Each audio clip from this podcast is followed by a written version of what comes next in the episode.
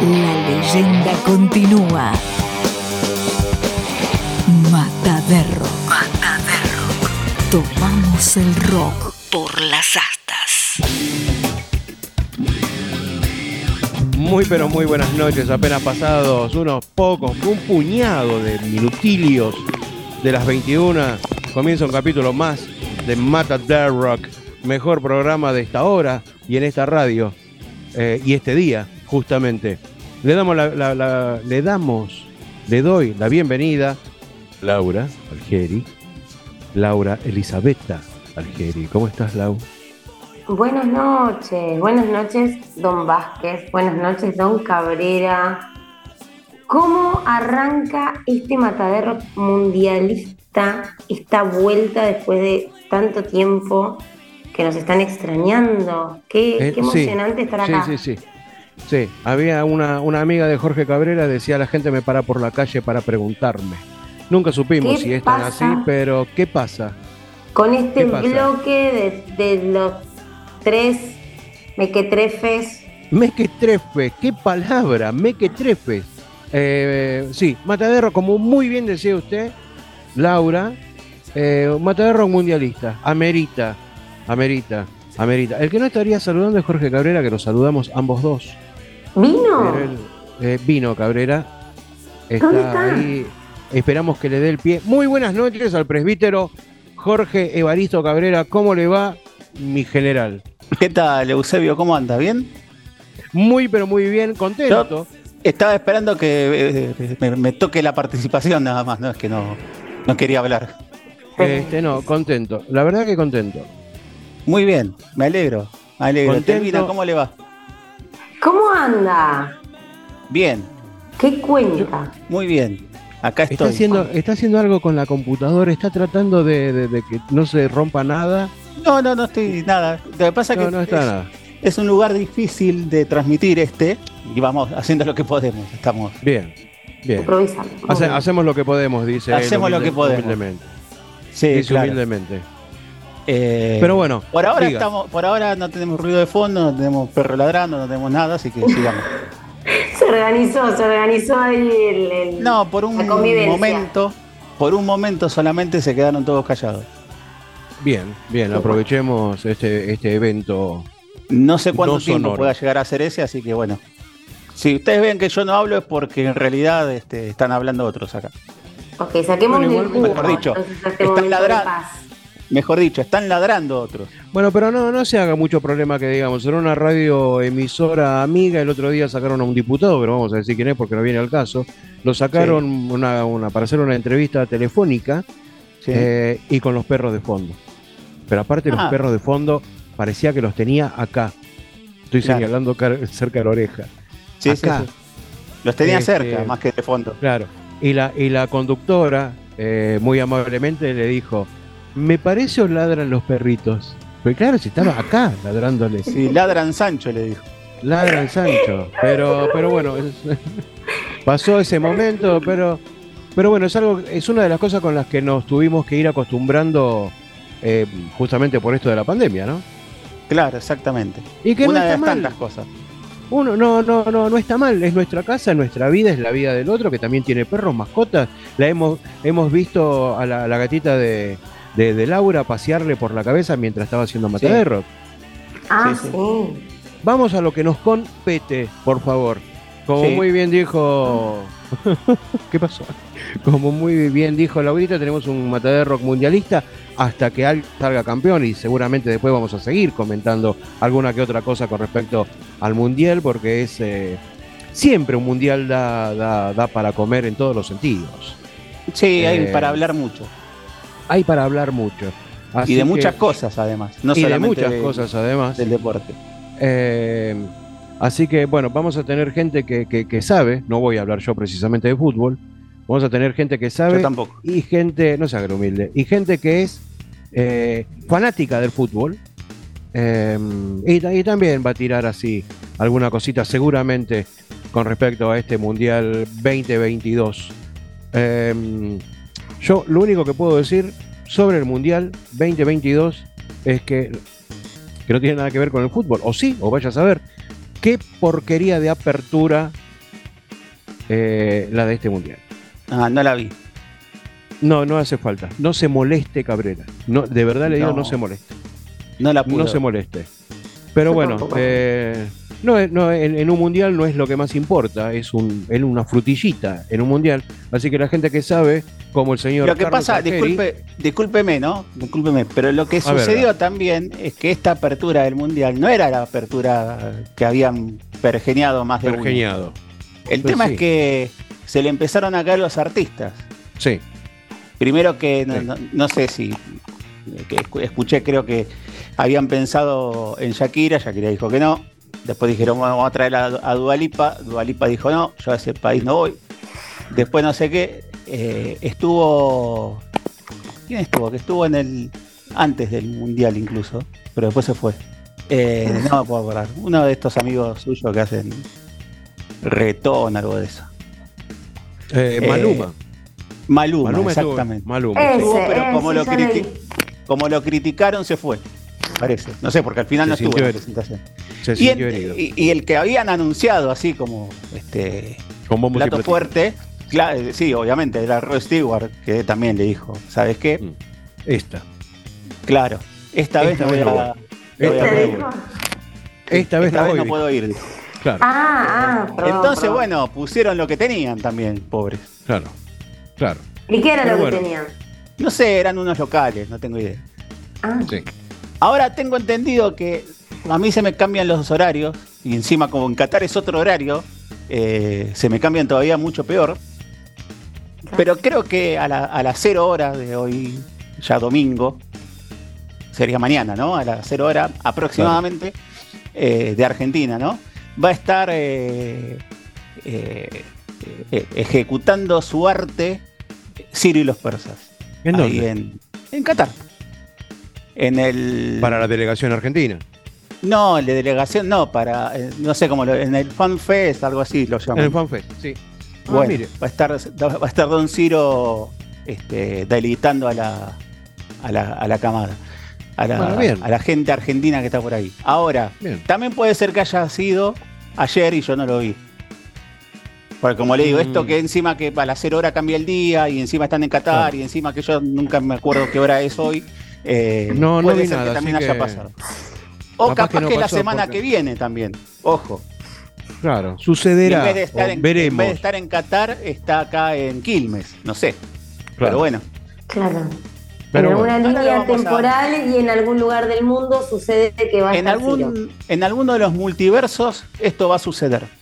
Yo le diría, yo le bien. diría que no mencione ese tipo de, de- de- de palabras, eh, Laurita, eh, de- de- del tiempo, de línea temporal y eso, porque venimos últimamente con el señor Cabrera manteniendo unas charlas, que si yo creo que arrancamos con una charla de esas Uy, en el programa- lo esotérico. en el, en el programa de esta fecha, no van a estar los invitados, no van a estar, no va a haber música y no nos va a alcanzar Bueno. estas dos horas. Pero, pero apúntenlo, armen un machete porque está buenísimo el tema. Imagínense que en otro- Yo quiero saber qué están, qué están hablando. Yo no, no participé de esas conversaciones. Imagínense que eh, el otro día en una charla breve, cortita por mensaje y algún que otro audio, eh, quedó así como picando para una próxima charla, ¿qué es la nada? Que suena así como muy sonsolón, pero epa, pavada de pregunta, pavada de planteo. Pero bueno, no estamos acá para hablar justamente de eso.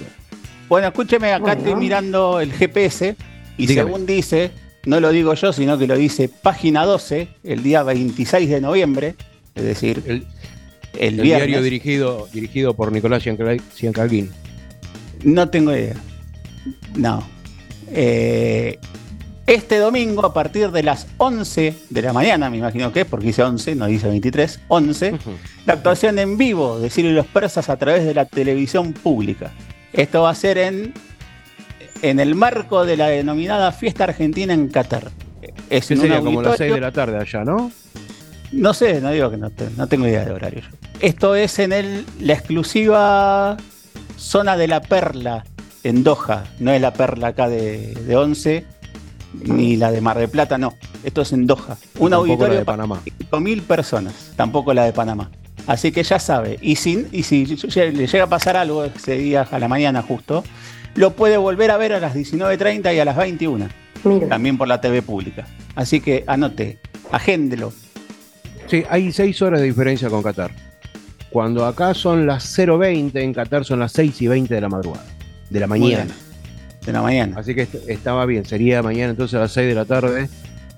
Estaría de allá, estaría tocando. Así como para irse, como para empezar la picada y esas cosas. 12 pico acá. bueno, y en definitiva. 11 de la mañana. 11 de la mañana acá. Bueno. TV pública. consiga ese audio.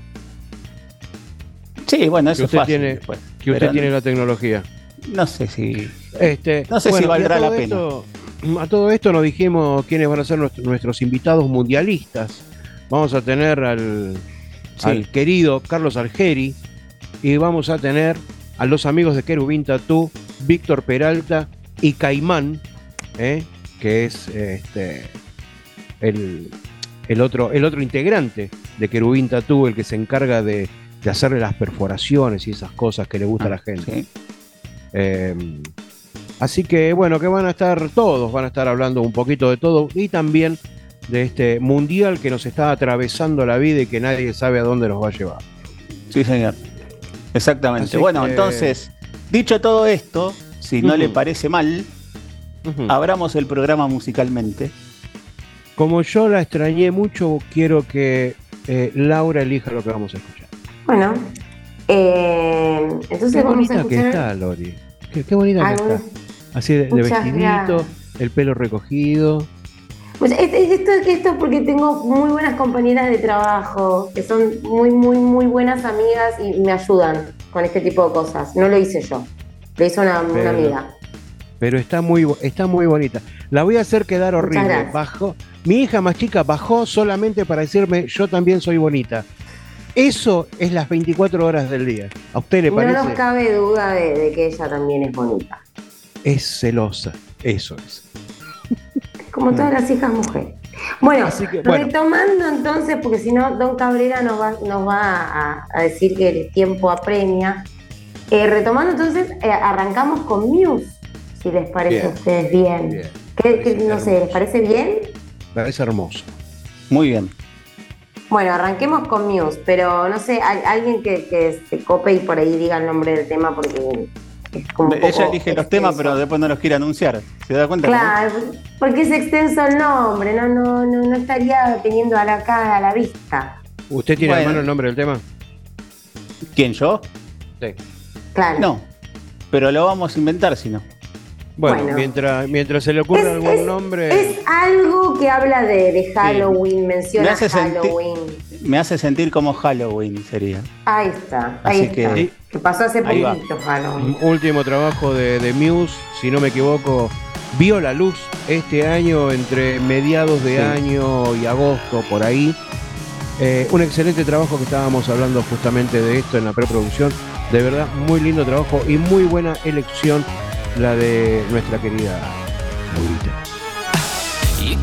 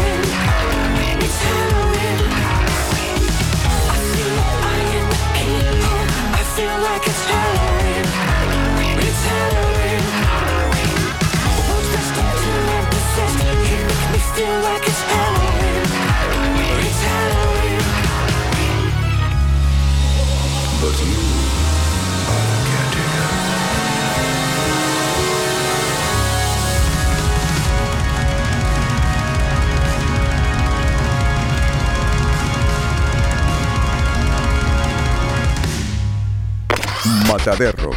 Me duele mucho porque me cortan las piernas. Porque la pelota no dobla. No lo podemos, tranquilo. Paso por paso. Johannesburg. Se lo quiero dedicar a Cardetti, que es portero de cagón. Y encima la mujer lo hace cornudo. La pelota no se mancha, la pelota no se mancha. Mataderro. Un poco de aire después de tanto humo. Mataderro mundialista, como te estuvimos diciendo en la apertura.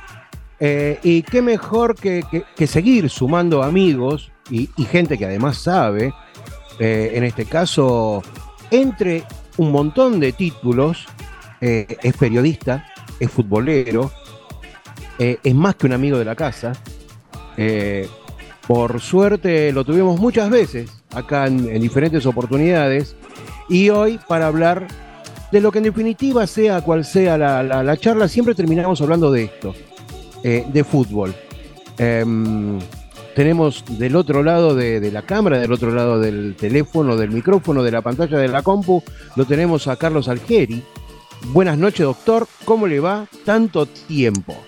¿Cómo le va, profesor Vázquez? ¿Cómo está, señor Cabrera? Y en realidad yo tendría que empezar a, a- a saludar a la dama, a la, dama. también, que le, mando un beso grande. ¿Cómo están después de tanto tiempo? Los estaba extrañando. Así que este celebro que nos este, reunamos nuevamente y para hablar del fútbol que nos gusta. Y para hablar de- del fútbol, y algo que tendríamos que hacer eh, efectivo, porque en cada charla que tenemos en el programa, o no en el programa, siempre terminamos diciendo, eh, esto se tiene que dar más seguido, y sí, tendría que ser más seguido. Al menos una vez por mes, para hablar de fútbol, de lo que sea, de música o de lo que sea. Con Pero todo gusto. una, Ah, una charlita, música, y que pero- no... Y Sí. que no quede simplemente en una a- amenaza mutua. Propongámoslo y hagámoslo. Me Exactamente. parece perfecto. Será un Está siempre muy bien. Está siempre muy bien ahondar en el tema futbolero porque acá el presbítero Don Cabrera es siempre el, el anfitrión respecto a, a la temática futbolera y Charlie y yo somos un poco los, los que nos desasnamos. Disculpe, Don Vázquez, que lo diga, pero No, no, un no, poco pero somos los, los que nos desasna, ¿no? El señor Cabrera, pero está bueno ampliarlo esto porque es, es como un debate ya como diferente. A mí me encanta que- que hablemos de fútbol. Exactamente. Bueno, la, la pregunta me parece que se cae de Maduro. ¿Cómo ve, querido Carlos, este mundial? No porque ya lo haya dicho todo el mundo, no porque uno de lo poco que ve se da cuenta, tan, pero tan atípico. Mm, Bueno, eh, primero y principal, justamente, creo que es un mundial donde queda más que claro, no es una crítica, eh, voy a hacer una- un, par de observaciones, donde queda más que claro que lo importante hoy en el fútbol es el dinero, es un mundial que se hace Sí. en un país eh, absolutamente desconocido futbolísticamente, sin ninguna tradición futbolística, en una fecha absolutamente irrecomendable para cualquier eh, actividad eh, como el fútbol de alta competencia a fin de año después de que eh, los mejores equipos del mundo eh, y, y por ende los mejores jugadores que están hoy en las selecciones están agotados y así viene la sucesión de lesiones, pero la FIFA, por una cuestión netamente económica, netamente económica, recordemos que hubo de por medio un escandalete donde se habló, eh, y creo que con bastante fundamento, de un tema mm, de mm, digitación económica para que fuese Qatar la sede y no los Estados Unidos, que eran los, Sí, los dos postulantes para este mundial. Entonces el mundial se juega en noviembre, diciembre, en Qatar, con jugadores extenuados. Recordemos que en, la, en las ligas europeas, este, pongo las ligas europeas como ejemplo y que nadie se enoje, porque en el resto de, de otras ligas sucede también lo mismo, pero es donde hay mayor competencia. Los jugadores de equipos como por ejemplo el Barcelona, el Real Madrid, el Milan, el Inter, juegan tres partidos por semana y hasta a veces tres torneos en la misma semana. Entonces es muy difícil pensar que el físico puede aguantar tanto. Después el, otro aspecto es futbolístico y ahí ya podríamos hacer otras observaciones, pero la primera que me parece que es determinante es esta. Es un mundial donde el tema físico es fundamental. Eh, y, por qué? Mm, eh, bueno, preguntar en qué lo beneficia económicamente está, está a las claras. Pero ¿por qué ni siquiera respetar eso? Yo no recuerdo el mundial pasado, por ejemplo, pero este, por lo general, en los mundiales, las fechas terminaban, los, campeonatos terminaban por lo menos 30 días antes de que, de que inicie el mundial y los, los equipos tenían tiempo de, concentrar, de, trabajar, de ir a instalarse en el país y entrenar ahí, con el clima de ahí. Este, era todo muy diferente. Sin ir más lejos, este, que seguramente hubo plata de por medio, este amistoso que estuvo Argentina mm, apenas unos días antes de, de, iniciado el Mundial. Eh, no sé, una, una locura. Y entre todo eso, una, una pregunta, si eh, lo, dejo charlando con, tranquilo con Cabrera, que es el que sabe. Em, eh, ah, decía típico al principio. Esperábamos un montón de cosas de un montón de selecciones, eh, la, alemana, la selección inglesa, la selección argentina, y no esperábamos nada, como de costumbre, de otras selecciones. Em, ¿Los equipos están parejos para arriba o para abajo? Los equipos están parejos, Charlie. Jorge, Laura, están parejos. La mayor parte de los equipos son competitivos. Los que tienen tradición futbolística y los que no. Eh, Japón le ganó y le ganó bien a Alemania. Cuando digo le ganó bien, le ganó con fundamentos. Alguien me dirá, pero tuvo 14 situaciones de gol a Alemania en el primer tiempo. Sí, pero la falta de definición, y ustedes saben que yo me alineo con el fútbol que algunos denominan lírico, o sea, mis técnicos de referencia son César Luis Menotti, eh, Pep Guardiola. Ahora, si uno no tiene eficacia este, y el rival mete dos jugadas como las que metió Japón, eh, reaccionando porque estaba perdiendo, y después aguanta el partido de igual a igual, habla de que algo salió mal. Yo no voy a caer en el facilismo de Alemania lo subestimó. No, no lo subestimó el partido. Tuvo fallas a la hora de concretar. Inglaterra, Estados Unidos.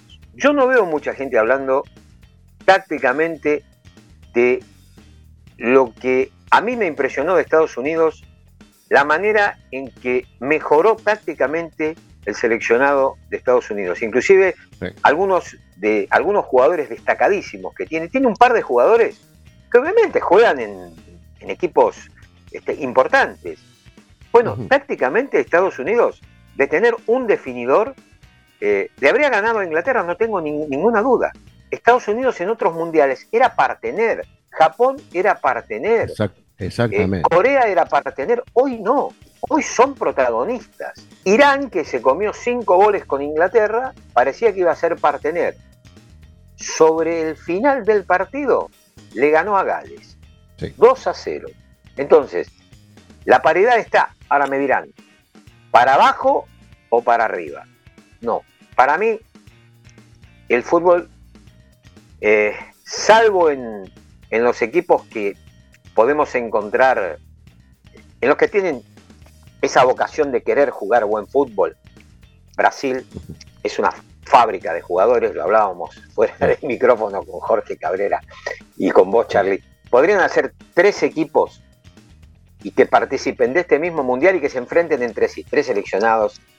Yo soy el primero que me enloquecí cuando ganamos la Copa América en el Maracaná, porque es nuestro clásico rival, pues, pero eso no nos puede hacer perder el objetivo de que tienen jugadores extraordinarios.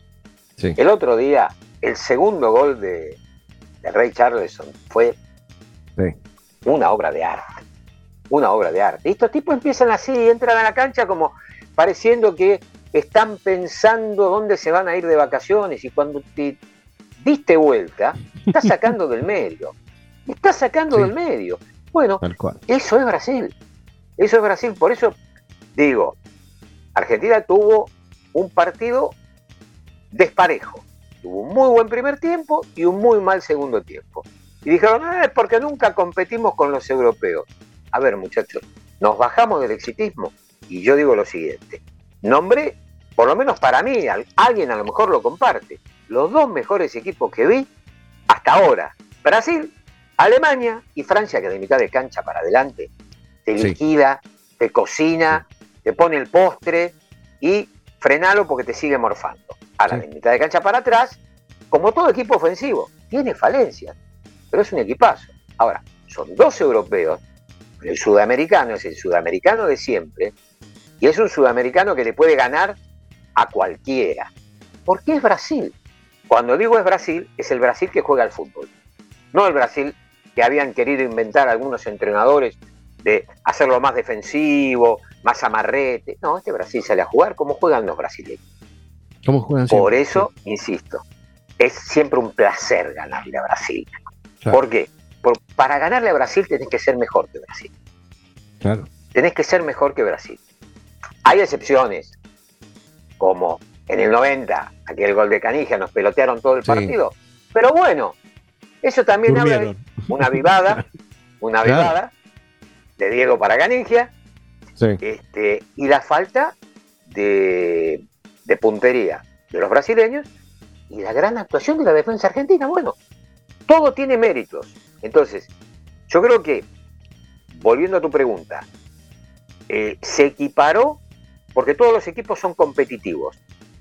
Ahora, futbolísticamente hablando, yo creo que hay una merma eh, en la calidad de los jugadores, pero también sería injusto, por lo que dijimos al, al principio, sobre el momento en que se juega y con el cansancio con el que llegan, decir que esto es Claro. solamente futbolístico, porque puede ser físico también, ¿no? Este, Modric el otro día en Croacia estaba liquidado, pero ¿cuántos partidos viene jugando Modric en todo el año? Igualmente, por supuesto, Sí. es un jugador que me encanta, ¿eh? me encanta. ¿Quién lo puede discutir? Pero bueno, el físico te va pasando facturas y entonces, digamos que estos cinco cambios, este, y después hay cosas para destacar. eh, yo insisto, me llama la atención que, que- que se destaque poco lo de Estados Unidos, como también es muy meritorio lo de Ecuador, que teniendo un técnico como eh, Al- Alfaro, que es este, un técnico que generalmente se apoyó en planteles experimentados, formó un seleccionado joven y le dio un respaldo bárbaro. Y bueno, pues le va muy bien. Y creo que es un seleccionado muy competitivo, con jugadores jóvenes. Pero muchachos, claro, hay un líder también. Y alguien dirá, che, vos, guardiolista, hablando bien de Alfaro. Muchachos, las cosas en la cancha como se ven, no de acuerdo con las preferencias de uno.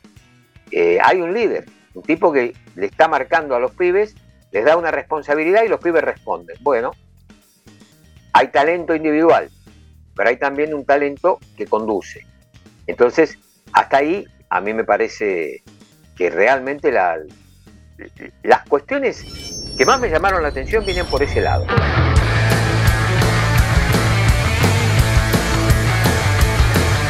Mata de Rock. Un poco de aire después de tanto humo.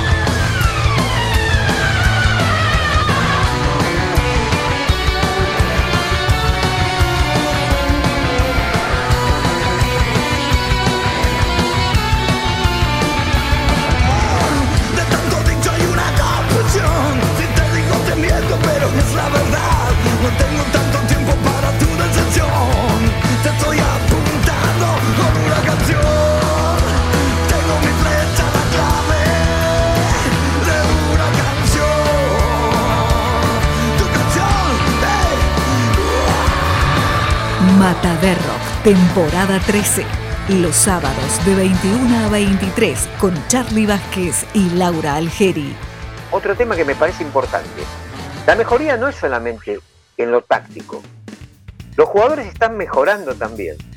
Jugadores que no tenían habilidad este, innata, países con jugadores habilidosos, están empezando a aparecer. Están empezando, eh, vos ves hoy, un japonés te hace una pisada y hasta te tira una rabona. Eh, Sí, un sí. coreano Lo va que a pasa cara, que- busca la pared.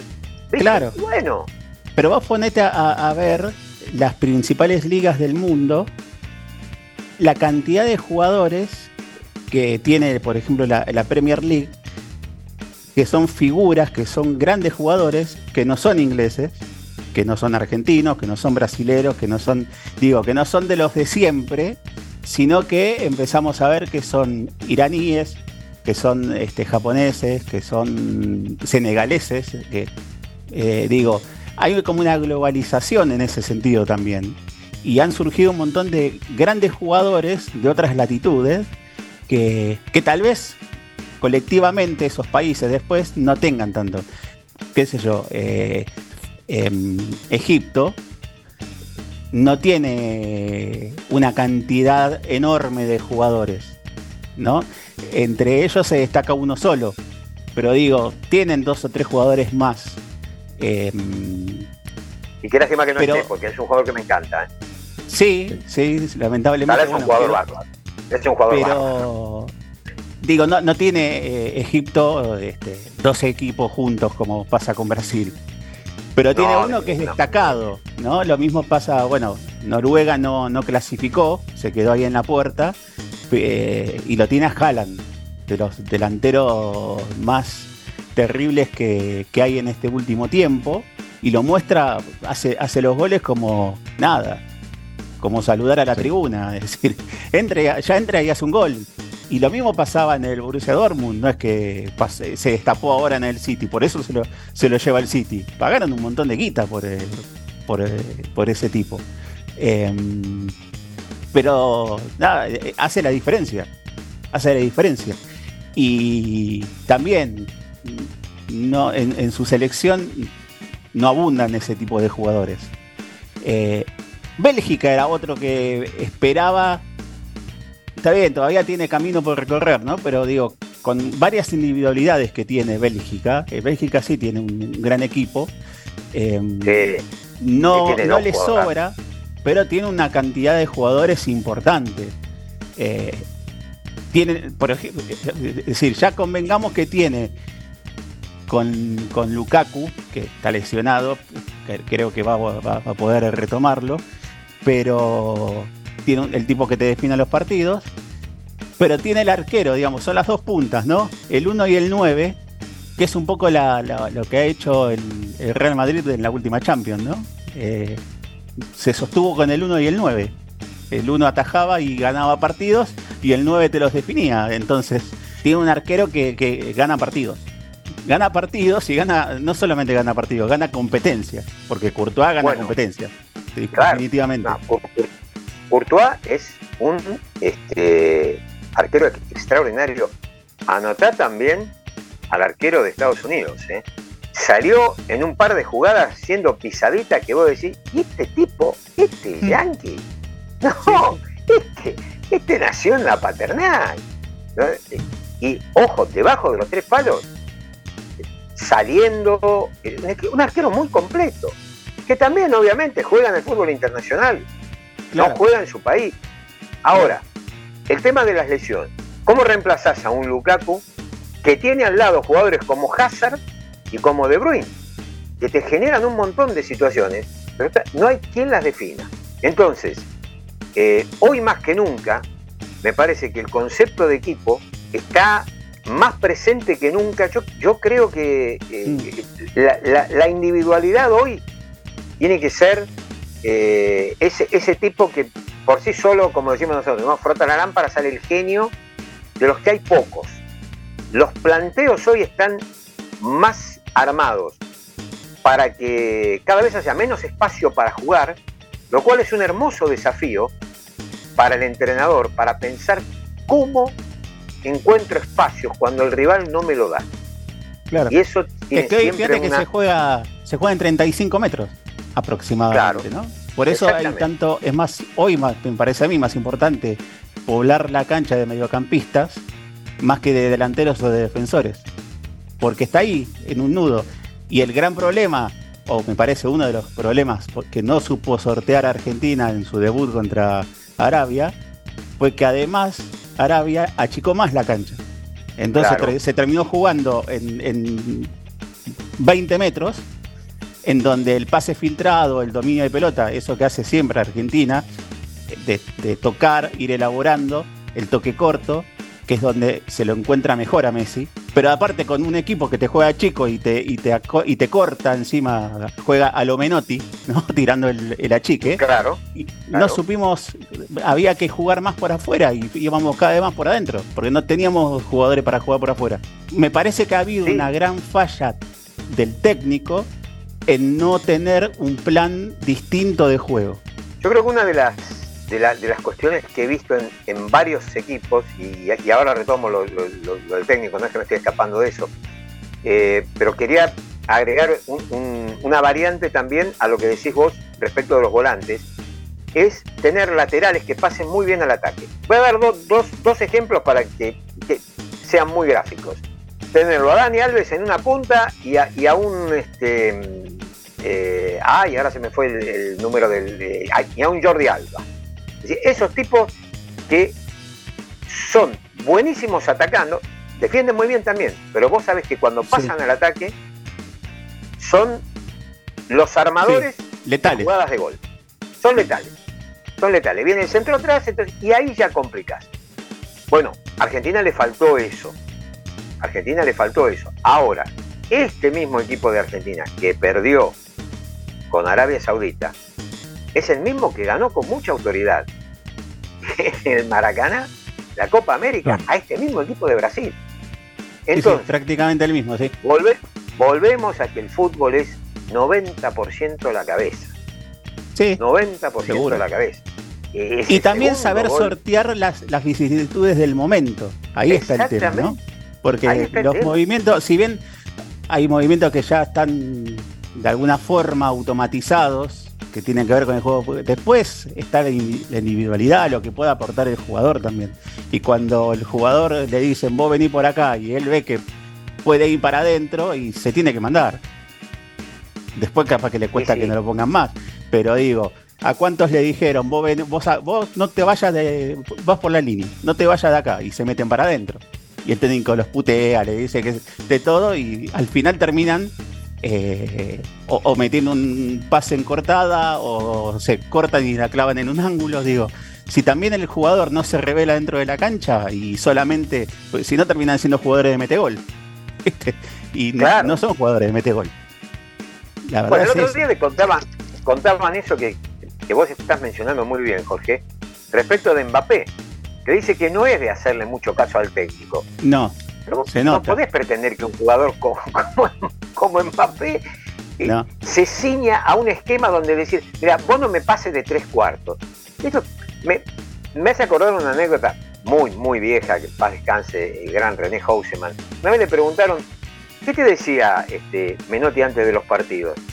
Le decía, René, usted invente. Claro, ¿qué le ibas a decir a Houseman? Claro. Uno de los mejores punteros que vi Sí, sí. en- en mi vida, no solamente acá en el fútbol argentino. Era un tipo extraordinario jugando al fútbol. Sí, no ¿Qué había nada para decir?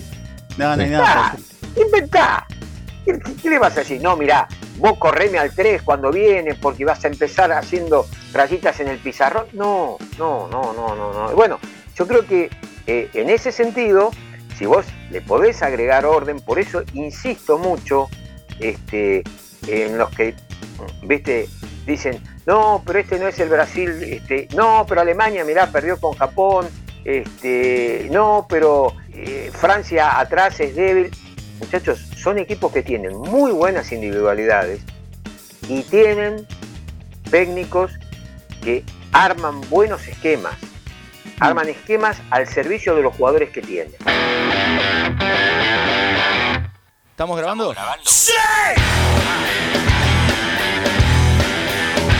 Mataderro. Tomamos el rock por las astas. Con la pilcha equivocada me estrellé. Caí redondo que en un mundo puntiagudo. ¿Y qué pasó con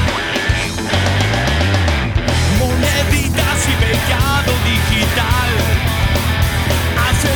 Y este sol que me cocina. Hoy me duele la cultura, si no sueño quedo sin estribillo en esta canción del amor. Que la risa no es por buen humor, ni los músculos son por tomar alcohol. Arrumbrado de barrido sin limpieza va a hacerse votar el gil en la plaza de mayo.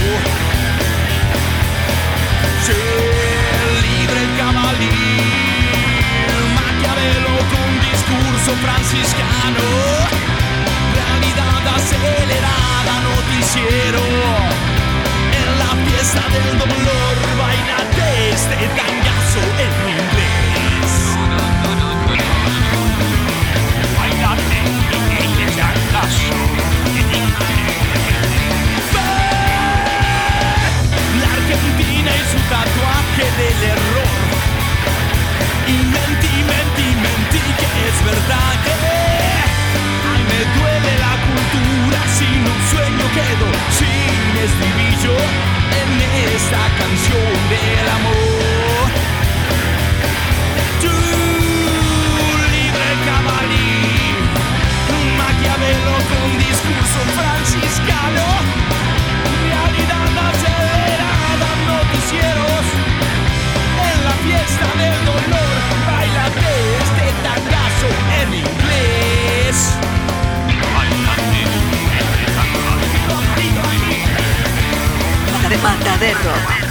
Sábados a las 21 por Radio Cultura. Lo que nos falta saber a todo esto, eh, de, to- de lo que estabas hablando aparte de los, de los europeos y esas cosas, ¿qué es España?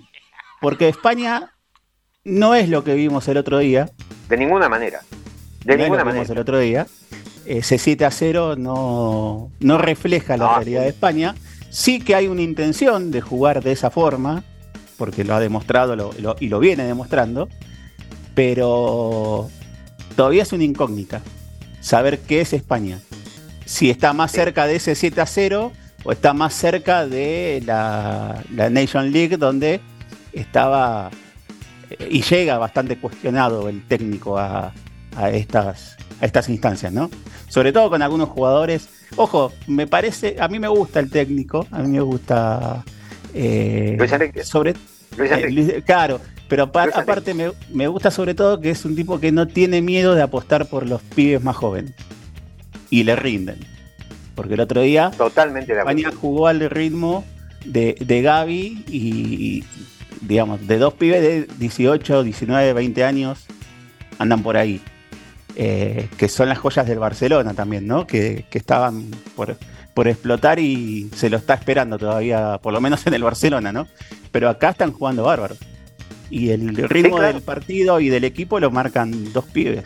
Claro, y eso eh, yo coincido con vos. Hay que ver este, hasta dónde España puede sostenerse en jugadores tan jóvenes, pero por otra parte también, este es un mundial donde, mm, por ejemplo, Inglaterra optó por dejar varios históricos afuera también y poner Sí. jugadores jóvenes, jugadores sí. de 23, 24 años, esto hubiese sido impensable en un mundial o impensado, para, para ser más preciso.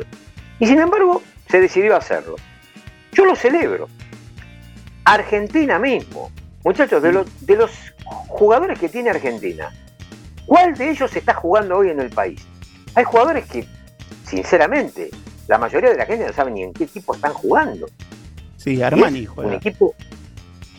Armani es el único que. Por eso, pero es suplente. Y no me acuerdo Entonces, no. Eh, yo creo que no. No, yo yo creo que no. que. No, el único es Armani de acá, que se fue con el cuerpo técnico. Exactamente. Entonces ahí, ahí volvemos a una, a una viejísima discusión futbolística que, lejos de terminarse, yo creo que se va a revalidar cada tanto.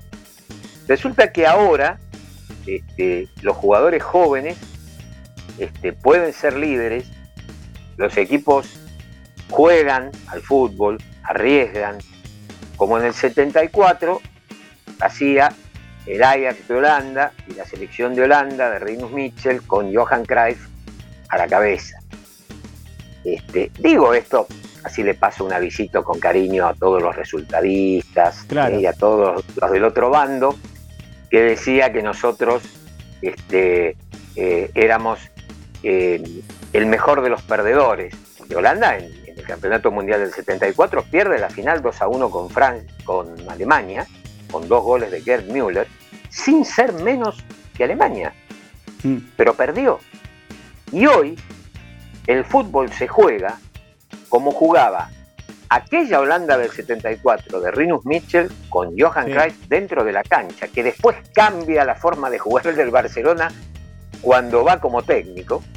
Y no solamente eso, no solamente eso, la mayor parte de los equipos ya ni siquiera discute el salir jugando, el asociarse. No. Eh, Se acabó la discusión. Se acabó. Quiere decir que hace 50 años Mitchell y Cruyff fueron adelantados a su época. Claro. Claro. Hoy los mejores equipos del mundo y los campeones, a, a ustedes que les encantan las estadísticas resultadistas, a ustedes que les gusta mirar planillas de Excel, fíjense, ganan los que juegan bien, ganan Sí, los que juegan bien. Y el Ajax sigue sacando jugadores de 20 años y los compran cuando tienen, a veces antes de que cumplan este, los 20, para que jueguen en, otro- en otros clubes europeos. Más allá de la chicana, el fútbol sigue siendo un deporte donde el que se cotiza es el que mejor juega. Y generalmente, no siempre, generalmente, gana el que mejor juega. Entonces, esta cuestión de hay que ganar como sea. Y bueno, decime, pues yo puedo decir, yo quiero ser multimillonario. ¿Cómo? Como sea. Es Claro. imposible. Vos tenés que tener una fórmula para jugar al fútbol. Entonces, este, yo sé que hay chicos que juegan con la PlayStation que no tienen ni idea de esto que estoy hablando, Rinus Mitchell. Bueno, Guardiola no, no salió de un repollo, muchachos. Es decir, es todo- fue todo un proceso que hizo el Barcelona de cambiar a partir de la incorporación del mismo Mitchell. Después estuvo un tal César Luis Menotti, también de técnico del Barcelona, ¿no? Sí, sí. Eh, el otro no pasó de Sevilla. O sea, sigo tirando Claro. chicanitas porque esto, esto me encanta porque, claro, durante, durante mucho tiempo era, era yo, ¿y ¿ustedes qué ganaron? Mirá, ahora yo no, no sigo haciendo adoración del ganar por sobre todo. No, se puede ganar, perder o empatar, son los tres resultados que tiene el fútbol. Sí. Ahora, en la medida de que vos seas fiel a un estilo, yo no voy a este, no, no me voy a quejar. Lo que a mí me molesta es cuando un equipo traiciona su estilo y queda fuera de competencia por traicionar su estilo.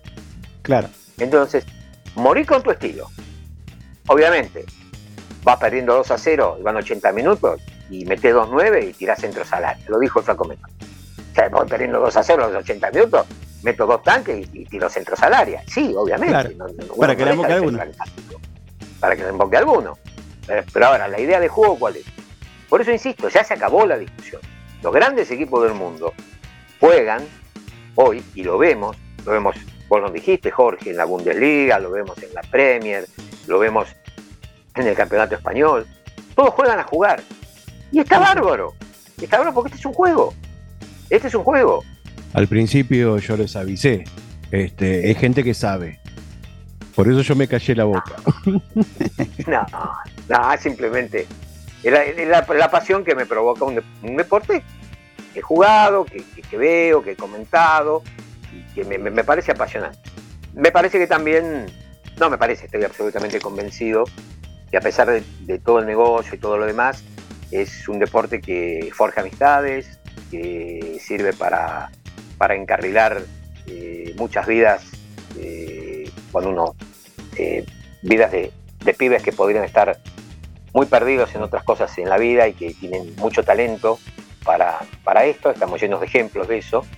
Entonces yo voy a defender el, el fútbol siempre, a pesar del negocio, que lo admito, que lo hay, que lo hay, eh, pero que es un deporte bárbaro y que forja muchas amistades que duran toda una vida, ¿eh? duran toda una vida. Sí. Y eso no, no ocurre. Casi como la, como la No ocurre en música. Casi como la música. Casi como la música. Casi como la Sí. música. Yo lo equiparo a la música. Yo creo que eh, el fútbol que nos gusta a nosotros, y los incluyo por supuesto a todos ustedes, eh, es un arte. Yo, yo lo equiparo a la música, lo equiparo al cine, al teatro. Este, no sé, eh, ver, verlo jugar a Messi es como escuchar a The Kings para mí. Sí. Eh, Claro. Más o menos. Claro. Una bandita, ¿no? Una bandita. Sí, sí. Sí. Bueno, ya que está hablando de música, don Carlos, Sí, sí, vamos señor. a pedir que nos diga o que elija con qué cerrar este bloque deportivo internacional. Uy, ¿qué- ¿con qué podríamos elegir? Lo correcto sería cerrar con, digo, lo políticamente correcto sería cerrar con algún tema de Oasis, ¿no? De los Gallagher. Pero yo estoy muy enojado con los. Gallagher ¿Por porque eh, y porque lo ningunearon a Michael Hutchins cuando recibió, cuando Hutchins Sí. les entregó un premio. Entonces yo creo que en memoria de, de Michael Hutchins, este, si hay un lugar para Inexex, que es Beautiful Girl.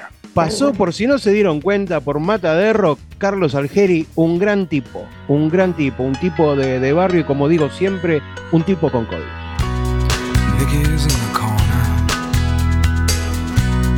Black coat on, running from a bad home with some cat inside.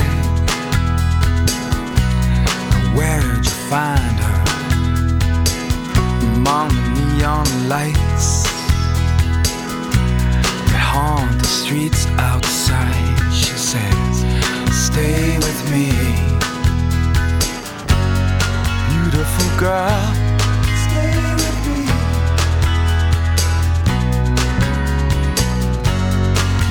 Beautiful girl. Stay with me. You wanna Final de la primera hora de Mata de Rock. Cuando volvamos, la entrevista con Querubín Tatú. No se muevan de él. Mata de Rock. Tomamos el rock por las astas. Mata de Rock. Mata de Rock. Un programa con presente y mucha historia. Tenemos al bajista y uno de los fundadores de Avias Pornus. ¿Cómo, ¿Cómo estás, Hernán? Y gracias, gracias por estar. Charlie querido, bien, bien, bien. Estamos bien, por suerte, nada, con este disco nuevo que es eh, como un hijo nuevo, ¿no? Yo creo que siempre lo nuevo es lo mejor. Sobre todo porque me propongo también renovarme. Me parece que cuando eso sucede, seguro que lo último es lo más. eh, y sobre todo lo más actual de uno, ¿no? Podemos escuchar la canción que se llama ¿Cuál es? que es el primer corte de difusión de este nuevo álbum de Guido. ¿Cuál es la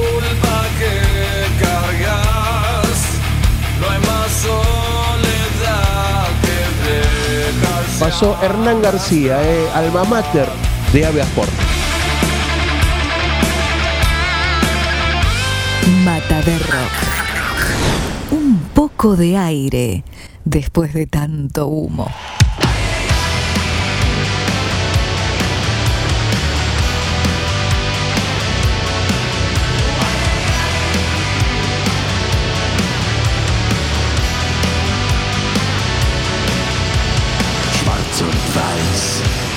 Und heiß, arm und reich, hart und weich, kurz und lang, dick und schlank, groß und klein, grob und fein, Wasser oder Feuer, billig oder teuer, dunkel oder hell, lang langsam oder schnell, nass und trocken, knien oder hocken, schlafen oder wachen,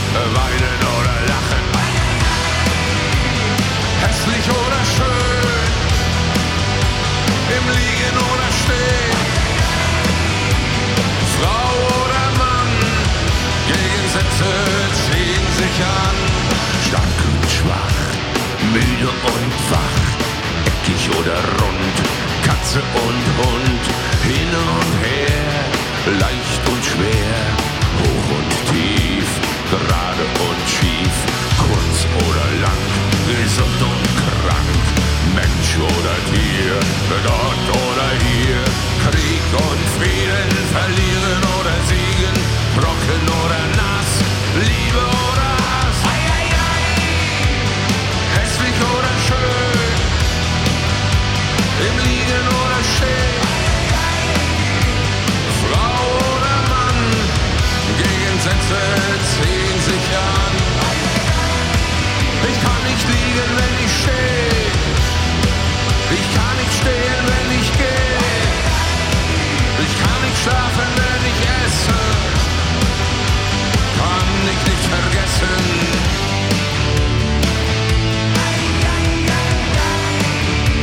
Kann dich nicht vergessen.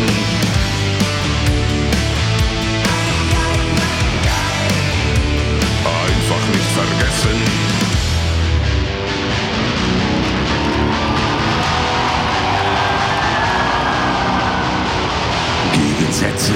Ziehen sich an. Immer wieder Frau und Mann, immer Schatten, wenig Licht. Doch ohne Liebe geht es nicht.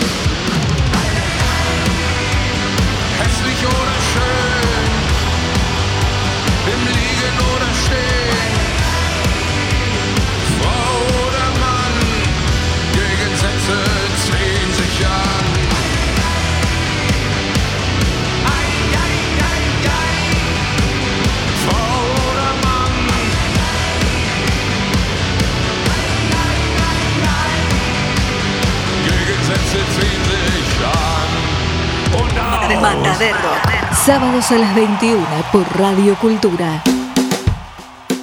Segunda hora de Mata de Rock como muy, pero muy bien anunció Laura en el fin de la hora anterior, vamos a escuchar la, entrevista, fresquita, eh, fresquita. Está grabada la entrevista, pero apenas si tiene un par de horitas. ¿eh? Eh, tenemos a Víctor Peralta, lo tenemos a Caimán de Querubín Tatú.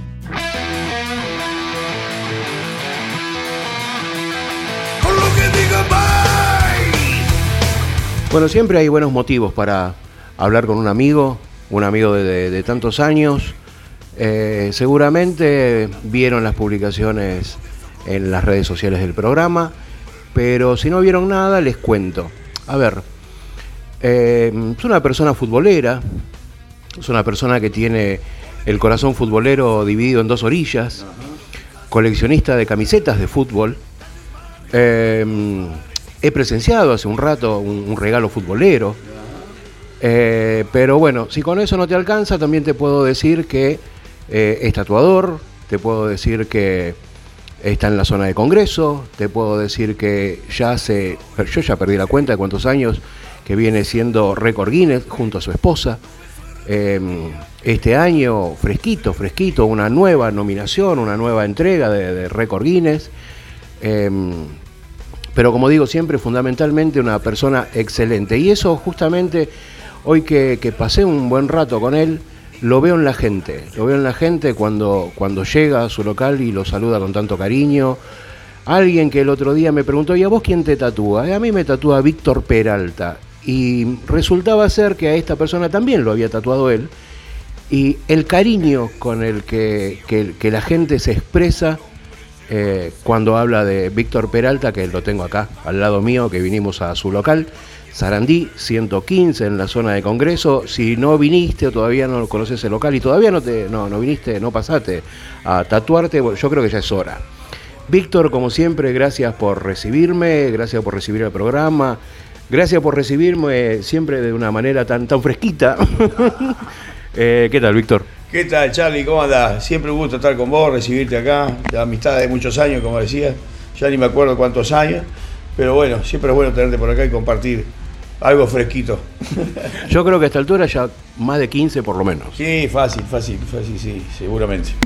Eh, Víctor, eh, mm, bueno, el que no vio en las redes sociales todavía no se enteró que anduvimos mucho de paseo este último tiempo, ¿no? Y sí, este año tuvimos varios viajecitos y bueno, el último fue a, a Colombia, que estuvimos una semanita con Gaby por la ciudad de Pasto, Pasto Nariño, que es muy cercano a Ecuador. Después volví unos días porque tenía mucho trabajo acá y me volví a ir unos 15 días más, que ahí estuve por Bogotá, por Barranquilla, por Duitama, haciendo show de suspensión corporal y también tatuando y bueno, visitando amigos y yendo a la cancha a ver al millonario allá, que tuve la suerte de verlo campeón, jugando en contra del Junior en la misma cancha de- del Emperador, ahí en Bogotá, una cancha muy bonita. La verdad que fue un paseo bien lindo, un mes bastante agitado. Hablando de cosas de fútbol que, que mencionaba al principio, ¿cuántas camisetas van? Y camiseta tengo unas 120 y pico, porque hoy justamente me, me trajeron dos más. El lunes me caen dos más, me habló un amigo mío de Uruguay que tengo que ir a visitarlo ahora este próximo mes, en diciembre, que llevo a mi papá cobrar su jubilación y eso, visitar a la familia. Y me están esperando con una del Chino Recoba, también jugador de Nacional, un, un grande del fútbol uruguayo, Nacional de Montevideo, que bueno, es uno de mis amores. Y acá en Argentina, River Plate, obviamente. Eh, primero fue el bolso, como hablábamos hoy. Eh, ¿Por qué River? Eh, River, y claro, porque son equipos amigos, son muy amigos de- desde el arranque. Nacional, cuando, cuando su, primer eh, trofeo nacional es una bandeja de plata que justamente le regala River Plate a Nacional en un encuentro que tuvieron, no me acuerdo exactamente el año, pero fue, el primer encuentro que tuvieron y fueron, se hicieron am- amigos, que equipos amigos, son muy amigos, y bueno, tiene esa bandeja de plata ahí en la, en la sede de Nacional, en la calle 8 de octubre, en Montevideo. Bien, hace mucho que no va para allá porque hoy, por ejemplo, este, una de estas amistades que cayeron al local me decía, en Canal 4 de, Uruguay siempre están pasando novedades, siempre están pasando alguna cosita de los querubines. Sí, eh, viajo por el tema de que me traje a mi padre este, hace un año a vivir acá. Eh, cada tres meses viajamos por el tema de su jubilación y bueno, y también le hace bien viajar y, y visitar a la familia, se pone un poco activo, porque acá está un poco como, como que no tiene mucha confianza en salir a la calle, tiene la excusa esa de la inseguridad y todo eso, entonces lo usa como excusa para no salir. Está vago el viejo, tiene ochen- 82 añitos y le da un poco de fiaca salir. Pero cuando vamos a Montevideo como que se activa y quiere ir para un lado, para el otro, se levanta temprano, me dice vamos a ir a tal lado, vamos a ir a tal otro, entonces aprovecho y cuando vamos para allá, los pocos días que vamos, una semanita, lo disfrutamos a full y, y bueno, y paseamos y aprovecho que se mueva un poco. El Tata va y recarga las pilas. Sí, bastante, bastante. Se siente como cómodo, ¿eh? ¿viste cómo es? Él vivió ya acá en Argentina cuando vinimos por primera vez, que yo estuve desde casi mis 13 años a los 15. Y ellos, él y mi mamá en aquel, en aquel entonces estuvieron viviendo acá también. Pero era más joven y era más activo, ¿no? Y ahora ya el viejo está como más, más, más cansado y, y está como un poquito más mañoso también. Normal, la cosa de las edades, ¿no? Sí, totalmente. Empezamos hablando de fútbol, extrañamente, porque siempre hablamos de, de tatú. Eh, maestro, ¿cómo, ¿cómo ve este mundial extraño, raro? Bastante raro, ¿no? Bastante raro, sí. Primero por el lugar donde eligieron, con todos los problemas políticos y todo el problema de la discriminación y, y el maltrato de género y todo eso. Ya es extraño, mucha, mucha gente no está de acuerdo con eso. A mí la verdad que no me atrae tampoco. El tema que no haya cerveza tampoco, eso me, me jode mucho más todavía. Aunque no fui, pero me jode ver eh, eso y ver las canchas vacías, porque las ves por la, mitad de público. Canchas pequeñas que, que meten 30, 40 lucas, cuando acá nosotros acostumbrados a ver cualquier partidito un fin de semana o un clásico, meten 60, 70 como si nada. Y para un mundial lo veo como muy, muy, corto de público. La energía es otra, me parece que, que podría haber elegido un, un lugar más divertido para hacer un mundial. Y bueno, y no solo eso, después los equipos, las cosas que están pasando ahí hasta ahora. Eh, para mí favorito es Uruguay, ob- obviamente. Empatamos con Corea, no le pudimos meter nada. Un cabezazo ahí de, de, como es de Godín. Y después otro más que pegó en el palo de Valverde. Pero quedamos con las ganas. Bueno, lo que pasó con Argentina, una sorpresa bárbara, porque yo tengo también dividido el corazón con las selecciones, ¿no? Soy uruguayo, pero Argentina para mí es mi segundo amor, vivo acá hace mucho. Eh, es más, el que me ha brindado Argentina es el país que me ha brindado más posibilidades y como, como se dice, nadie es profeta en su tierra. Bueno, a mí me tocó crecer artísticamente y en todo aspecto acá en Argentina. Soy súper agradecido con eso y bueno, la selección argentina representa un país que tanto quiero, así que para mí, si no sale campeón de Uruguay, quiero que salga campeón Argentina. Pero bueno, vamos a ver qué pasa el sábado contra México ahí. A ver si le tapamos la boca a estos chingones. Hablando, hablando de- del tatú y de lo artístico, este, yo creo que ya a esta altura del partido nos sorprenden eh, las, la- las menciones o las publicaciones, por ejemplo, en diarios, en revistas de, por ejemplo, Noruega, Estados Unidos. Eh, bueno, en Latinoamérica ya sabemos que eh, pertenece a Latinoamérica. Hoy me, me mandaron un ok, ahí sale, creo que mañana pasado, una nota en Inglaterra también, que cada seis meses más o menos me están haciendo notas para una agencia que es de, de- Inglaterra. Cada seis meses me está haciendo notas ahí, diferentes tipos de notas, y, y siempre estoy apareciendo ahí también. Lo de Noruega es buenísimo también, la primera vez que aparezco en ese, en ese- aparecemos en en ese medio de ese país. Y bueno, y, y eso abre muchas puertas porque el hecho de que salga en, el periódico número uno de, ahí este, hizo que ya se comunicara gente de eventos de tatuajes y con la posibilidad del próximo año estar viajando a Noruega, a Holanda. En febrero estamos viajando a Milán, Italia, a recibir otra medalla de Guinness por justamente el reconocimiento de que superamos nuestro propio récord. Y como decía vos que no te acordabas antes, eh, estamos desde el año 2014 con el récord ese, inamovible hasta ahora. Y vamos a estar un añito más porque, como te digo, en febrero nos entregan una nueva medalla. Y de ahí nos vamos a Lyon, Francia, a una convención eh, muy hermosa que se hace ahí en esa ciudad, de un amigo Jerry. Y bueno, y posibilidades también de volver a, a Ecuador este próximo año, Brasil, Bolivia, Colombia nuevamente. La verdad que bastantes viajes, bastantes viajes ya, unos 10 viajes al exterior para el próximo año. Sí, y creo que hoy, a- cuando estábamos hablando, eh, creo que también México, ¿no? México, es verdad. México, Puerto Vallarta en abril y más para noviembre es otra ciudad.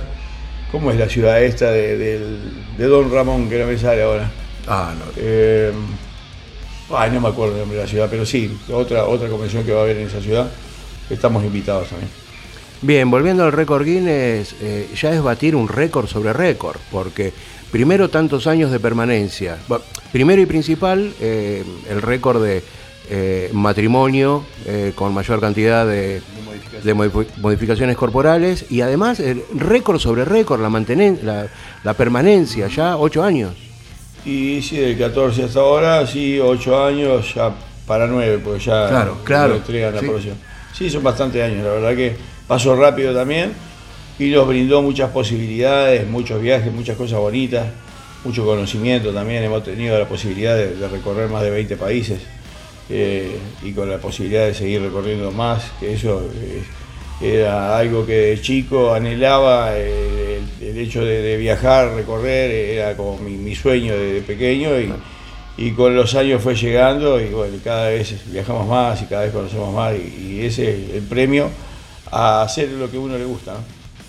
Hablando de convenciones de, de tatú, eh, ustedes saben mejor que yo que acá hubo hasta determinado momento, prácticamente teníamos una convención por fin de semana, este, diferentes artistas en diferentes lugares de la provincia de Buenos Aires, en diferentes provincias del país.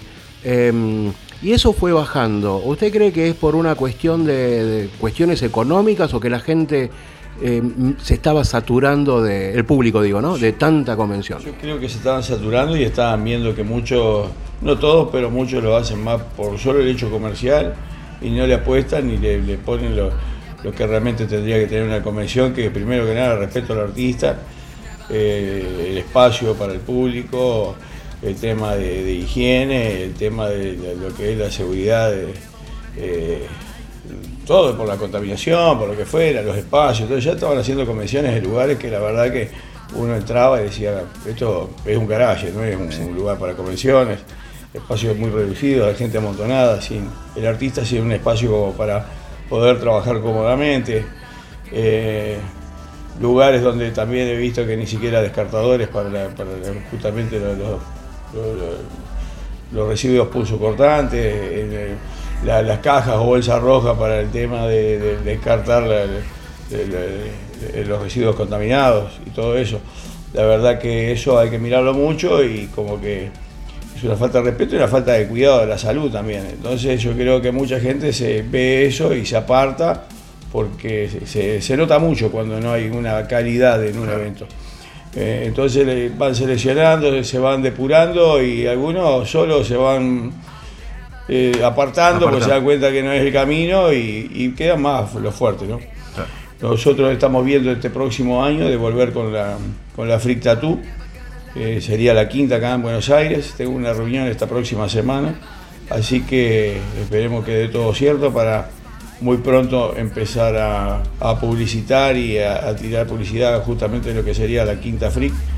Que cada vez que se ha hecho se le ha apostado siempre al crecimiento y hacer las cosas lo, lo más este, eh, lo mejor posible y, y- y haciendo un, un evento de, de buena calidad.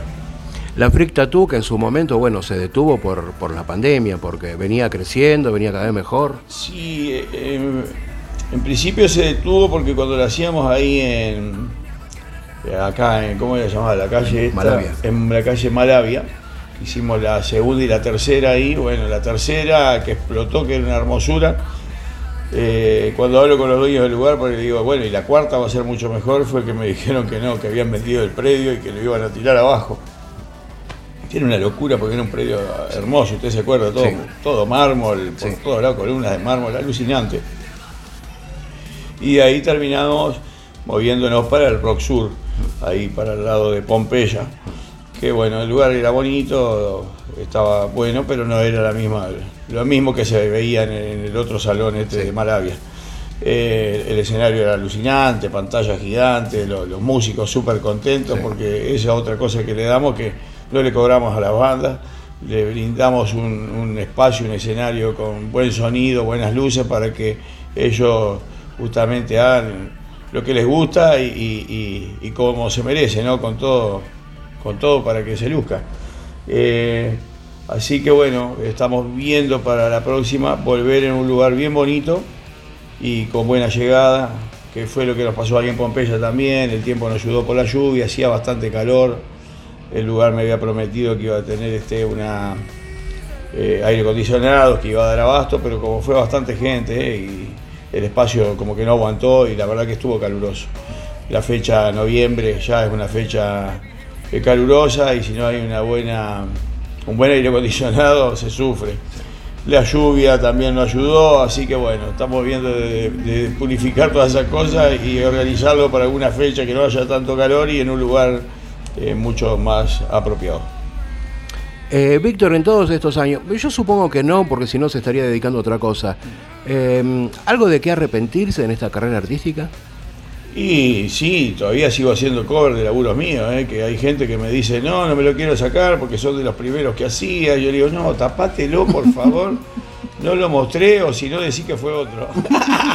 y es más, doy un nombre, digo, decí que fue este, pero ¿por qué? Vos decís que fue este. y se ríen. Pero hay mucha gente que no los quiere tapar porque lo tienen como una reliquia y la verdad que yo sí, digo, me arrepiento de haber hecho eso porque también este, veo que la verdad que la- en las condiciones que estaba y como lo hice, no estaba buena.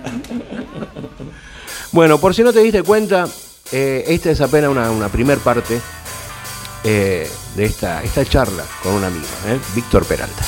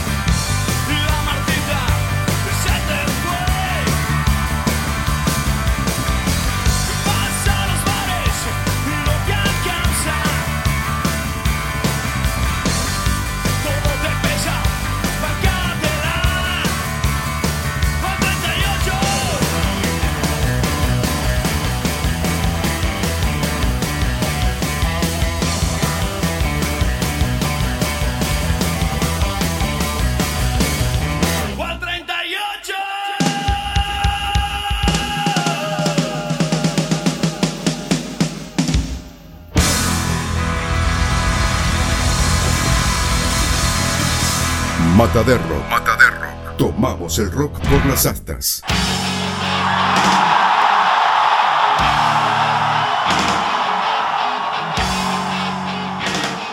Bueno, segunda parte de esta, de esta charla que tenemos con amigos ahora, en, en Querubín Tatú. Recordá, Sarandí 115 en la zona de Congreso, ahí apenas una cuadrita ¿eh? del Palacio del Congreso. Y sumamos a la charla a Caimán. Primera vez que vamos a charlar en el programa con Caimán. Debíamos esta charla. Este, Caimán, compañero de trabajo, compañero, compañero de la vida, es, es mucho, ¿no?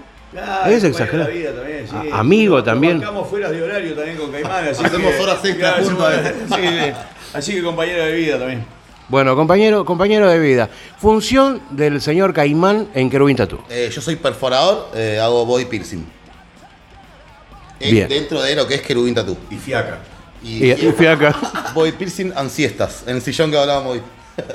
El sillón, hoy, hoy el, el sillón, ese, ese almohadón, ese almohadón, lo que tienta, voy en un momento pintó así como una, una fiaca y miraba el almohadón. de- después del asadito, miraba de una manera. Pero bueno, eh, modifi- modificador corporal, eh, no, es otra cosa. Body piercing, Claro, es otra historia. ahí está, aclare un poco. Eh, body piercing, aros. Todo lo que es piercing, aros. Colocación de piercing. Bien, ¿Me, me equivoco o lo vi por ahí también ayudando, siendo, haciendo la segunda en alguna suspensión de Víctor? También, claro, aparte también hago suspensión corporal. Pasando ganchos, asistiendo a Víctor y también colgándome eventualmente. Bien, eh, Caimán querido, ¿hace cuánto que te dedicas a esto? Al body piercing hace más o menos 5 o 6 años, por el que laburo con Víctor, ¿hace cuánto? ¿Van a ser? Dos años y algo. ¿Dos años y pico? Más o menos, Tres. que laburo acá, casi tres. Ya. Y en diciembre, en un diciembre yo. El serrucho de titanio. Serrucho de titanio. Serrucho de titanio. Pobrecito cordobés. Eh, est- esto lo, lo- lo digo eh, desde mi punto de vista, no hago cargo a ninguno de los dos entrevistados de hoy, pero mm, yo hace muchos años que conozco a Víctor, hace como 15, más, o menos, estábamos hablando hace un rato, eh, y de los que pasaron, porque Querubín ganando amigos se llama este bloque, este, es creo que la primera vez que veo a una persona con, con el trato que tiene Caimán, nada de pedir aumento de sueldo, eh, el trato que tiene Caimán, la amabilidad, porque uno, uno llega por ahí para visitar o para hacer una entrevista, se queda en un costadito y mira. El trato con la gente, la amabilidad, la Por eso lo explicación. aguanto, porque te pensás que está ganando. La única razón de, de que estoy acá todavía. Por ahora, ¿no? Igual, igual no le vamos a quitar mérito a Laurita Coria, que fue Laurita. la piercer por excelencia acá en Sí. el local, que laburó conmigo un montón de años. La divina también, Cresta Rosa. Por eso, lo hago teñirse así porque extraño a Laurita. Para no extrañar. Este, bueno, vamos a aprovechar, este, ahora que no hay testigo, le vamos a sacar el cuero a Víctor. Este, algo, algo malo. eh, Traumas. Vamos, millones. No, pa- Así que no se ve. No, no, buen tipo, un amigo. eh, por eso no quisimos traer cámara hoy. Claro, olvídate, olvídate. Eh, no, malo nada, qué sé yo. Todos tenemos cosas buenas y malas. Nos llevamos bastante bien. Dentro de todo nos llevamos bastante bien. Hasta horas extras hacemos juntos. estamos haciendo eso. Se, se pagan como corresponde. Obvio, obvio, obvio. Sí, sí. Sale más caro. Me sale más caro que alimentar a la burra con galletitas, mirá. Este, bueno, y, hablando pura y exclusivamente de, de- de laburo, ¿no? Este, se cranean cosas juntos, este, uno, uno le sugiere cosas al otro, más allá de los años de laburo que tienen en esto los dos, ¿no? Claro, tanto por dentro del local y por fuera también, con lo que es suspensión, viajes y todas esas cosas. O sea, no es que solo laburamos juntos acá adentro, sino también hacemos un montón de otras cosas. Lo que es suspensión, viajes y todo eso. Bien. De hecho, tenemos uno a Miramar, ahora el primero, el, primer viaje del año va a ser a, fin de semana, eh, enero, creo que es. Vamos a pasar Reyes en la, en la playa. Vamos a pasar Reyes en la playa. ¿Qué va a pedir? le, va, le va a tener que dejar el, va a pedir. va a tener Se que, se va. a tener que dejar el pastito. Olvidate. No, el pasito no lo va a dejar ni en El pedo. patito no, el patito no voy. ¿El patito qué? Claro, Pasito claro. no se mancha. El patito. El pastito, no sé, es buenísima. Es buenísima.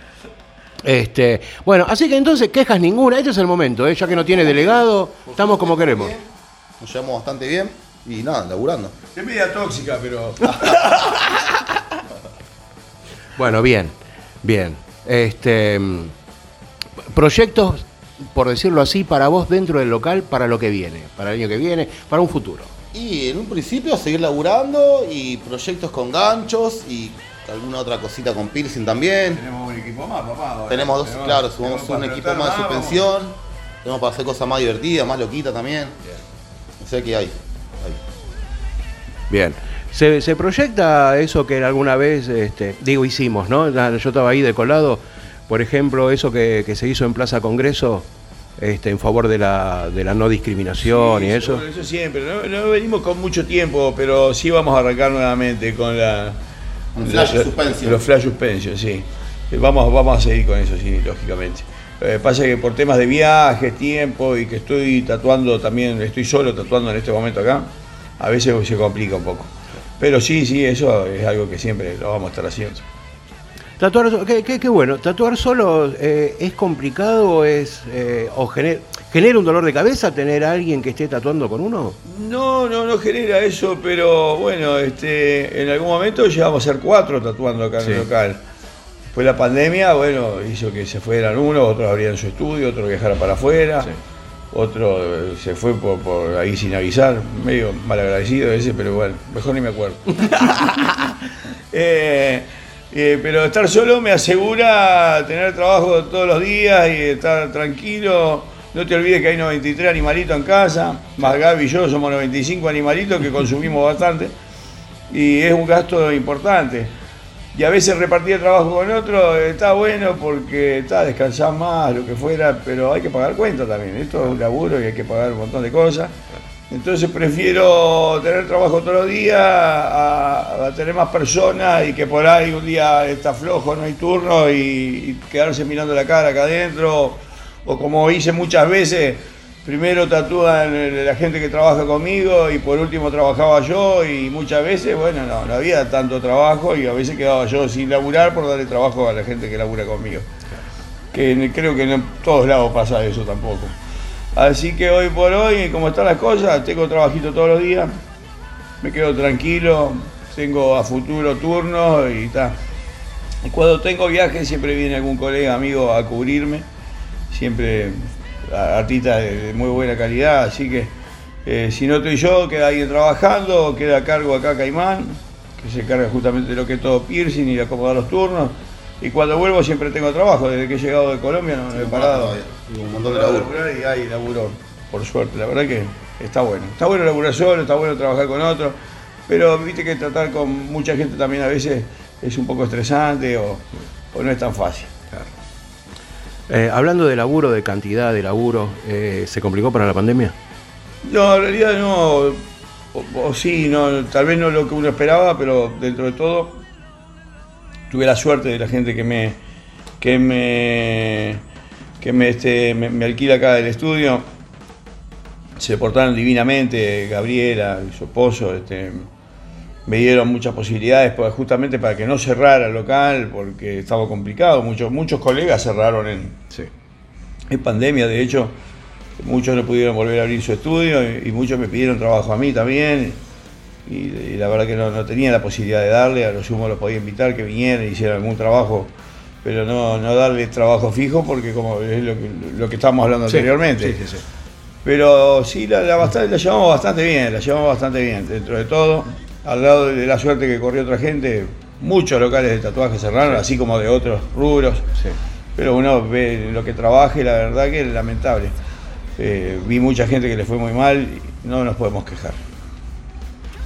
Bien, eh, es casi por una cuestión personal. ¿Consejo o sugerencias para quien quiera arrancar a tatuar?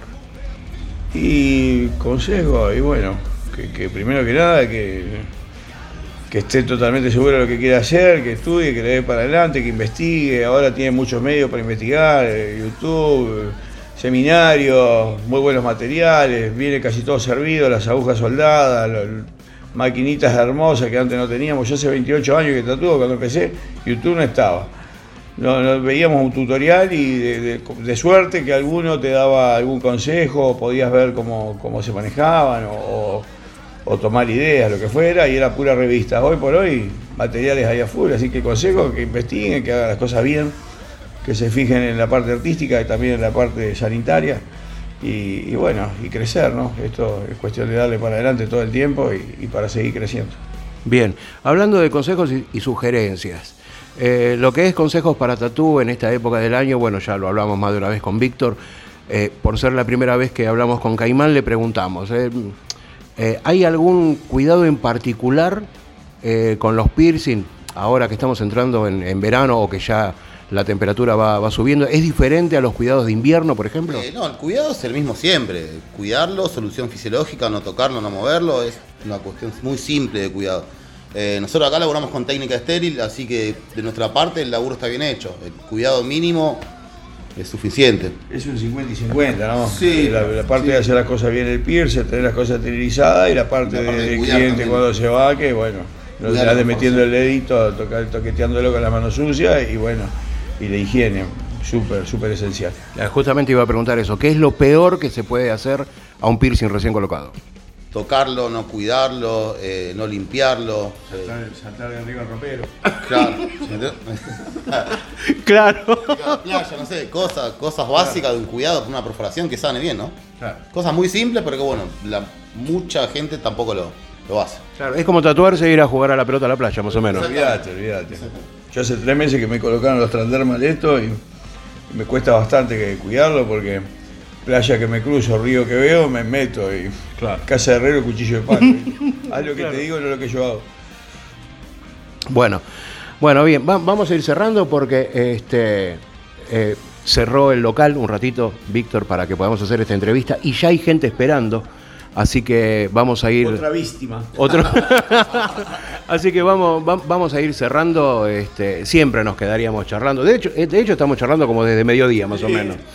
Este, pero bueno, eh, siempre, siempre gracias, siempre agradecido por la entrevista, por la vida, por estos años. Eh, Víctor, usted, picantes. por los picantes, por los Ahora picantes. pasar uno, tenemos una heladera que trajeron de Jujuy o de Salta. De Salta nos trajeron unos picantes alucinantes. Ahora te voy a separar un vasito para que te lleve. Es picantero también. Sí, sí, sí, sí. La, la primera vez que picanteé en la casa de Víctor, allá en la otra casa, Lagrimiado. Este, venía, venía, venía todo bien hasta que me trajo. Con cada ají que pasaba decía, ah, ¿no te picó? Sí, pica, va, te traigo otro. Y iba subiendo la apuesta. ¿no? No, no, hasta que en un momento me trajo una, una cosita verde, chiquitita, de Brasil. Ah, la La pelota. pimienta, pimienta, la pimienta inglesa, pero, pero no en grano, el fruto mismo. era Claro. Picante, bien picante. Picante, me dejó mirando al norte, no sabía ni cómo me llamaba. Pero, pero estuvo bueno. Caimán, que no sea la última, ¿eh? no sea la última entrevista, cuando, cuando estemos por acá, y seguramente usted va a seguir estando por acá, este, charlamos, charlamos los tres, así que, este, bueno, Víctor, Caimán, gracias por todo, gracias por eh, siempre. Gracias, Charlie. Siempre. Gracias, Mataderro. Vamos arriba al rock and roll. Bueno, nada, gracias. Y bueno, los esperamos acá en Querubín. Aguante la renga. Tatuaje, aguante la renga. Aguante la renga. Aguante la renga. Ya, ya me tenía medio los quinotos al plato de verlo publicar la ansiedad por ir a ver, por ir a ver a la renga. Sí, todo el tiempo poniéndolo acá, ¿sabes qué? No, ya está. Este, bueno, eh, otro gran momento, otro momento este, lindo, ¿eh? con, con Querubín, con Víctor Peralta y hoy, a partir de hoy, este, con, con Caimán. Em, recién decía, eh, gracias por la vida, porque si 15 años es una vida, casi. Eh, y esto no pasa solamente por un tatú o por pasar por el local, porque apenas, apenas, apenas me, apenas nos conocimos con Víctor y con Gaby, la invitación a la casa, como que nos conocíamos de toda la vida. Eh, la actitud de Víctor con, hacia mí, hacia mi familia, hacia mis hijas, hacia el programa, eh, nada, esas cosas hay que agradecerlas. eh. Gracias, Pastor Charlie. Bueno, no, no, imposible despedirse de otra manera. Nada, bueno, muchas gracias por, por la entrevista y nada, acá estamos, siempre. Otro hermoso momento con Víctor Peralta y en esta oportunidad con Caimán en Querubín Tatú. Recordá, Sarandí 115. Igual yo siempre los- les estoy avisando por todos lados, así que ya sabemos que es Sarandí 115 Congreso y la gente se sigue amontonando en la puerta local. Gracias este, y hasta la próxima. Arriba. Hola todos, yo soy el león.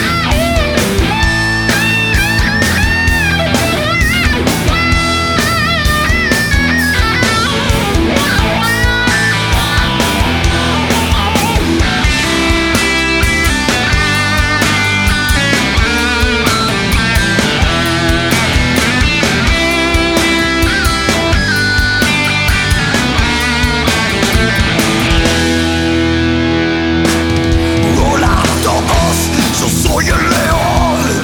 Rugió la bestia en medio de la avenida. Todos corrieron sin entender. Panic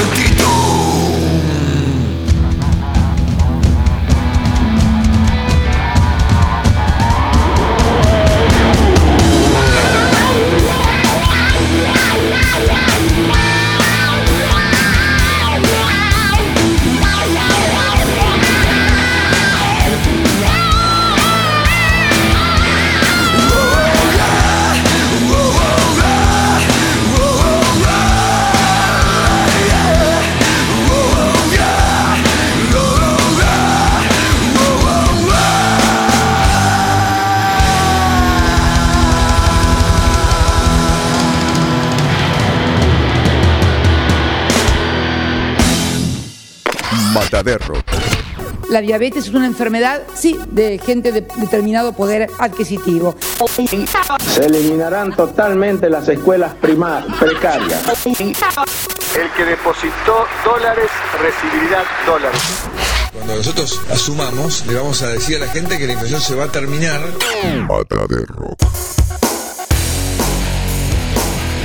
Un poco de aire después de tanto humo.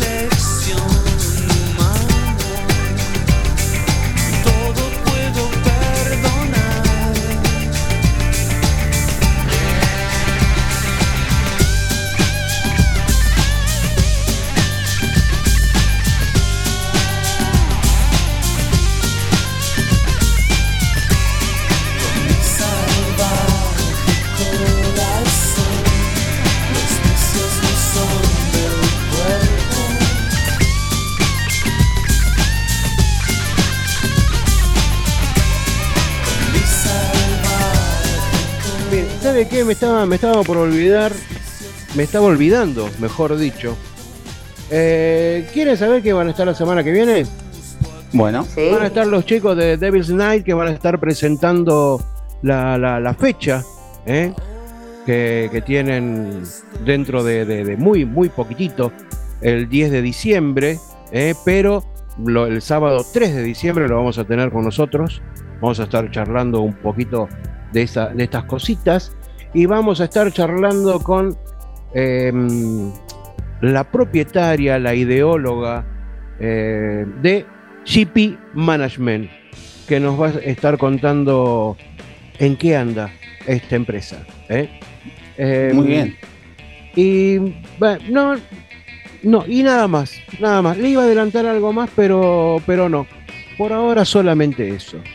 Eh, Bien, genera expectativa en la gente. Sí, sí, porque hay, eh, hay, habría mm, una empresa muy conocida que tiene ganas de presentar un nuevo producto eh, acá en Mata de Rock, pero estamos esperando. Amiga, qué Ajá. evento, qué evento importante lo que están usando. Estamos, estamos esperando, estamos esperando. Eh, nada, eh, em, yo les voy a sugerir ahora que se vienen las fiestas y qué sé yo. No, tampoco se los puedo sugerir. Lo único que les puedo sugerir es que para la fiesta vayan encargando la cerveza Guillón. No vamos a recomendar otra cerveza que no se está portando bien. Claro. Así que nada, vayan, vayan reservando, ¿eh? Guillón. Encarguen guillón y vayan buscando las calzas lila, dorada, leopardo.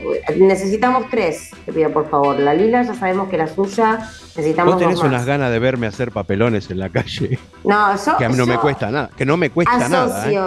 asocio, la Navidad con la calza lila. Es como, de nuevo ya estamos en Navidad.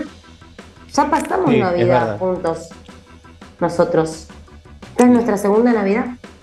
Hablando de nuestra segunda Navidad, ustedes van a decir que yo me pongo melancólico o lo que sea. Hoy, por un montón de motivos, venía recordando lo- los años de programa, los años, el tiempo que está eh, Laurita con nosotros y cómo de alguna, de otra manera, dentro del programa, fuera del programa, eh, los tres juntos charlando o, o charlando cada uno eh, en solitario con el otro, cómo se fueron mezclando las vidas, ¿no? Eh, y de comentar cosas que van más allá. Bueno, con Cabrera no sería raro porque ya hace casi como 30 años que nos conocemos. Una pero vida. con, pero con, con Laurita también llegó un momento, y hablando fuera de joda, ¿eh? que ella contándome de su vida, yo contándole de la mía, por decirlo así, a través de un, un chat telefónico, este, llorar en el hombro del otro. eh, y como, y como, de verdad, y como un programa que nació para joder y pasarla bien un rato, cómo termina entrelazando vidas y uno en cada punta, porque tampoco es que andamos abrazados borrachos los fines de semana los tres juntos. No, No. nunca lo hicimos. No, nosotros con Laurita, por ejemplo, desde antes de la pandemia que no nos vemos. Es un montón, sí. Eh, sí, hace un montón. Y sin embargo, cómo se entrelaza todo y cómo, cómo un, un programa que nació para darse un gusto termina mezclando la vida de quienes hacemos esto que es Mata de Rock. Y ahí saldría una fanfarria y sería un final, un cierre tremendo, ¿no? Remate. Un, sí. fuegos artificiales, no, porque los gatos se asustan. Así que fuegos artificiales, Los, no, luces, los gatos, los perros, todo. los perros, sí. Este, así que luces nada más. Y estaría bien, ¿no? Claro. Y máquinas, y máquinas de humo y todo eso. Así que. Sí, ahora bueno, se, hace con- se hacen con LED, parece, los temas de fuego artificial. Exactamente, exactamente. O eh, drones. Sí. O los drones. Pero bueno, eh, como sea, hasta acá llegó Mata de Rock. eh, por hoy, nada más que por hoy. Nos estamos escuchando la semana que viene. Si, son, si todo sale bien, vamos a tener a Carlos Algeri también haciendo un comentario de lo que pasó en esta semana de Mundial, de Mundial de Fútbol. Y De definiciones, además. de definiciones, además. Así que iremos, iremos viendo. Y usted maquíllese que en cualquier momento salimos a fotear, ¿eh? Perfecto. manéjelo. Yendo. También, Cabrera. Ah, ah, este, maquillate. Este, Bueno. Salimos a. No sé a qué vamos a salir, pero algo así. Algo vamos a hacer. Chicos, gracias por todo. Loro non sanno di che parlo, Vestiti sporchi fra di fango Giallo di siga fra le dita Io con la siga camminando. Scusami ma ci credo tanto Che posso fare questo salto. E anche se la strada è in salita Per quest'ora mi sto allenando e buonasera Signore e signori, fuori gli attori. Vi conviene toccarvi i coglioni Vi conviene stare zitti e buoni Qui la gente è strana tipo spacciatori. Troppe notti stavo chiuso fuori Mo li prendo a calci sti portoni Sguardo in alto tipo scalatori Quindi scusa mamma se sto sempre fuori Ma sono